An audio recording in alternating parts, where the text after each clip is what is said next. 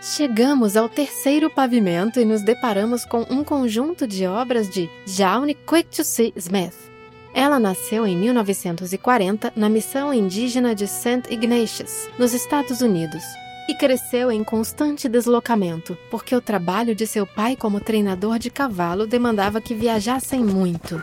Seu estudo formal como artista foi longo e descontínuo, pois teve de ser interrompido várias vezes por necessidades financeiras ou por preconceitos de classe, raça e gênero. Mas, apesar das dificuldades, a obra de See Smith conquistou espaço no final da década de 1970, justamente por confrontar os padrões eurocêntricos e formalistas do circuito oficial da arte. Desde 1980, ela também tem atuado como curadora, educadora e articuladora cultural, e seus esforços têm obtido grandes avanços para a luta por reconhecimento da arte indígena americana. Das dez obras da artista expostas aqui na Bienal, vou falar sobre uma de 2004 que se chama O que vem primeiro, os insetos ou os humanos? Ela foi produzida em técnica mista sobre tela e tem 1,82m de altura por 1,20m de largura.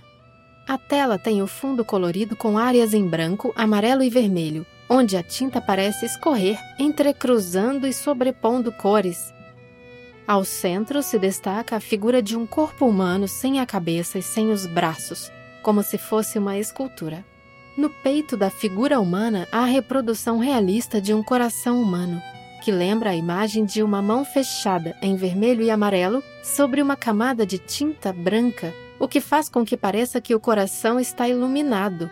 O corpo tem uma tonalidade acinzentada, seus tornozelos e seus pés são vermelhos. Essa combinação de cores na parte inferior do corpo e no coração dá a impressão de que há calor nessas áreas. Em volta do corpo estão enormes formigas pretas, e algumas delas estão com a cabeça encostada no corpo, dando a impressão de que o estão devorando. A obra de See Smith se encontra no campo da pintura moderna e faz parte dos debates artísticos sobre cultura e linguagem. Seu trabalho às vezes se aproxima da colagem, às vezes do palimpsesto. Palimpsesto é uma técnica de reaproveitamento de papel da antiguidade. Nessa época, os papiros ou pergaminhos usados eram raspados para que os textos que os ocupavam pudessem dar lugar a outros. Com essas técnicas, muitas vezes a leitura de um símbolo ou de uma frase empregada pela artista é desafiada pelo modo como ela é recoberta por camadas de tinta ou como se combina com elementos associados com outras simbologias e discursos.